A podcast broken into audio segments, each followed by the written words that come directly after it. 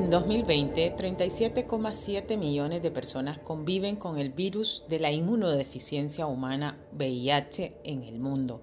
36 millones son personas adultas y 1,7 millones son niños y niñas de hasta 14 años, según el Programa de Naciones Unidas sobre el VIH-Sida ONU-SIDA un poco más de la mitad, el 53%, de todas las personas que viven con el VIH son mujeres y niñas. El 84% conocía su estado serológico con respecto al VIH en 2020, mientras que 6,1 millones de personas no sabían que estaban conviviendo con el VIH.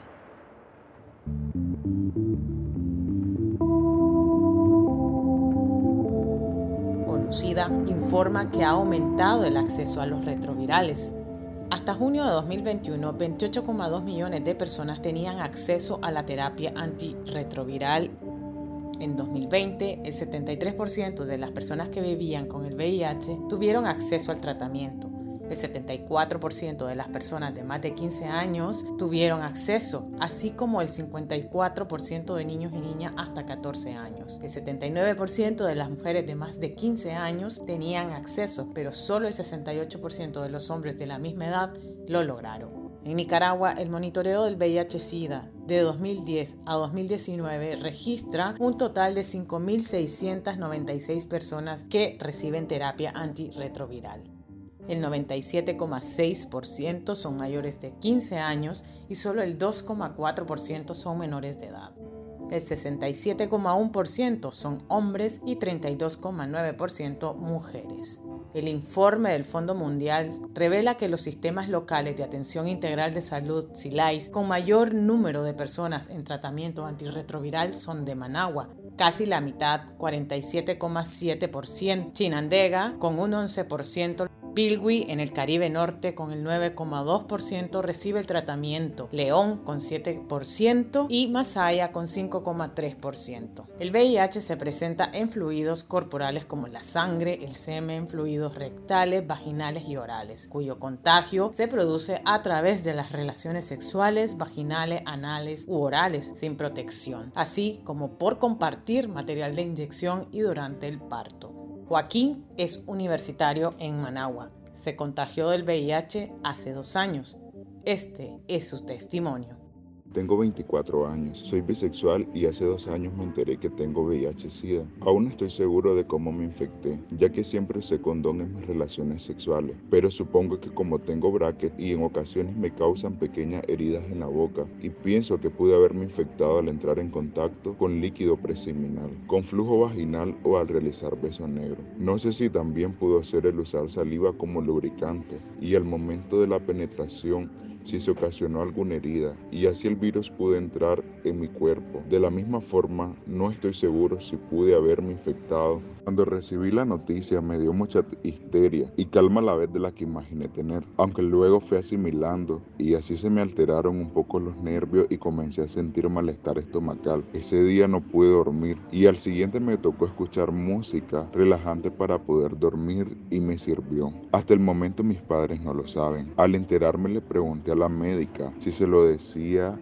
y ella me aconsejó que sí. Luego hablé con un psicólogo y por mi edad me recomendó que no, que si bien mis padres, en especial mi madre, podría ser un apoyo fundamental a nivel emocional, la falta de información que tenemos las personas con respecto al virus y demás hace que no sepamos cómo van a reaccionar y podría terminar generando un impacto emocional muy fuerte en ellos y como resultado deteriorar su salud y posiblemente terminar perdiéndolo antes de tiempo. En 1987 se detectó el VIH por primera vez en Nicaragua. Desde entonces, miles de personas portadoras se han enfrentado a múltiples secuelas producto del miedo, el estigma social y la discriminación. Joaquín, de menos de 30 años, lo ha vivido en carne propia.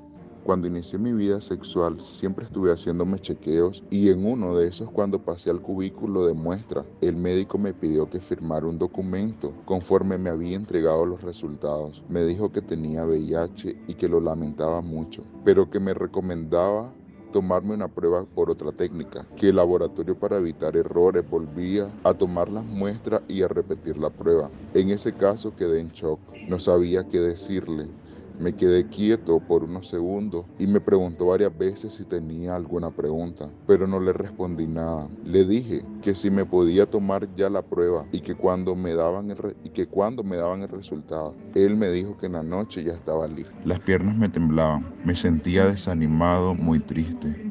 Por mi mente me repetía, no puede ser, me siento bien de salud, no me lo creo. Tuvo que ser un error. Y le pedí mucho a Dios que fuera de esa manera. Llegaron las 5 de la tarde y me fui de nuevo para la clínica. El aire acondicionado me hacía temblar. Tenía muchos nervios. Sentía que mi vida se me iba a acabar. Pero sobre todo pensaba, ¿cómo fue que pasó? Además pensaba, ¿por qué me pasó a mí? El miedo y sentirse defraudado están entre los motivos de malas decisiones que sin pensarlo puede tomar una persona que no tiene información al momento de que se le notifica que su prueba ha dado positiva. Yo quería llorar, pero no me salían las lágrimas. Hasta pensé que ella y el médico que me atendió en la mañana pensarían que lo había tomado muy relajado, pero por dentro sentía que no podía más. Me había defraudado a mí mismo, a mis metas, mis ideales me había, había defraudado a mis padres. Simplemente no sabía el por qué. Se había tenido relaciones de riesgo hacia dos meses con un hombre de 45 años, profesional. Jamás pensé que tuviera contagiado. Dije, ahí fue. Los retos para las personas con VIH son constantes. Asumir la enfermedad es un proceso de duelo silencioso. Emocionalmente ha sido muy duro. Me he sentido totalmente triste al punto de no poder estudiar porque me siento mal. Últimamente esos pensamientos de tristeza son más de cuando estaba recién diagnosticado. No sé si era porque tenía el apoyo emocional de alguien o porque en ese tiempo no asimilaba las cosas o porque simplemente me tomaba unas pastillas. Quise contar mi historia porque estoy preparándome para contárselo a mis padres. No sé su reacción, pero es algo que tengo que hacer en cualquier momento. También quiero decirles que es importante no culpar a la persona que te infectó si sabes quién fue, pues seguramente esa no fue su intención y de seguro ni siquiera sabe que tiene el VIH. Recuerda automotivarte también. Lo que me he estado diciendo en estos días es, gracias a Dios hay un tratamiento. He sido una persona responsable. La mayoría de gente no se realiza pruebas, así que muchos ni siquiera saben que son portadores del virus. He sido responsable y siempre me cuidé. Aunque no tuve en cuenta ese factor de riesgo, soy responsable. Lo descubrí a tiempo y me puedo tratar. No estoy solo, hay muchos atravesando lo mismo que yo. Cosas así me he estado diciendo y repitiéndomela. Porque si te diste cuenta es porque eres responsable y ayudarás a quien te infectó no se siga propagando o al menos no por medio de ti, no por medio de mí. Espero que alguien escuche esto y como dije, conocer personas con casos similar para darnos apoyo y motivarnos. Deseo de todo corazón que sus tratamientos funcione perfectamente y pronto estén en un estado indetectable. Las personas que viven con el VIH sufren y tienen mayores comorbilidades por COVID-19 a mediados de 2021, la mayoría de las personas que vivían con VIH no tenían acceso a las vacunas anti-COVID-19. Los confinamientos y otras restricciones de la COVID-19 interrumpieron las pruebas del VIH y en muchos países provocaron fuertes caídas en los diagnósticos y las derivaciones para el tratamiento, según indica ONUCIDA.